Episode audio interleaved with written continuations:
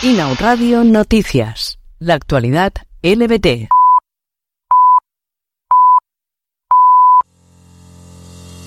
Kristen Stewart dará vida a Susan Sontag en su nueva película.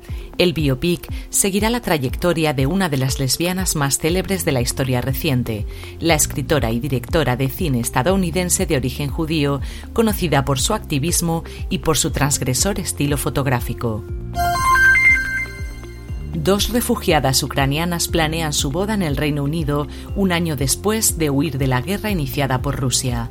Julia y Tetiana con una relación de 10 años, han fijado su residencia en Derbyshire y podrán formalizar su relación de manera legal, ya que Ucrania no reconoce los matrimonios ni uniones civiles entre las personas del mismo género.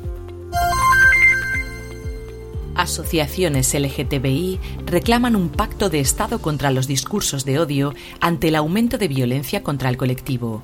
Denuncian que el ascenso de la ultraderecha a las instituciones públicas ha provocado que en organismos como el Congreso de los Diputados haya que escuchar discursos que se creían ya relegados al pasado.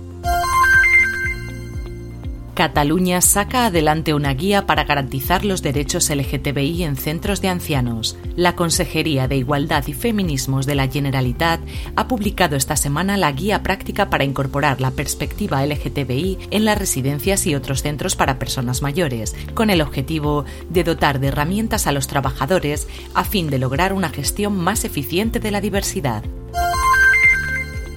Rebel Wilson ha anunciado su compromiso con su novia Ramona Gruma el pasado domingo vía Instagram. La actriz australiana de 42 años ha publicado en su cuenta las fotos del momento en Disneyland donde ambas llevan camisetas a juego y se puede ver el anillo de pedida.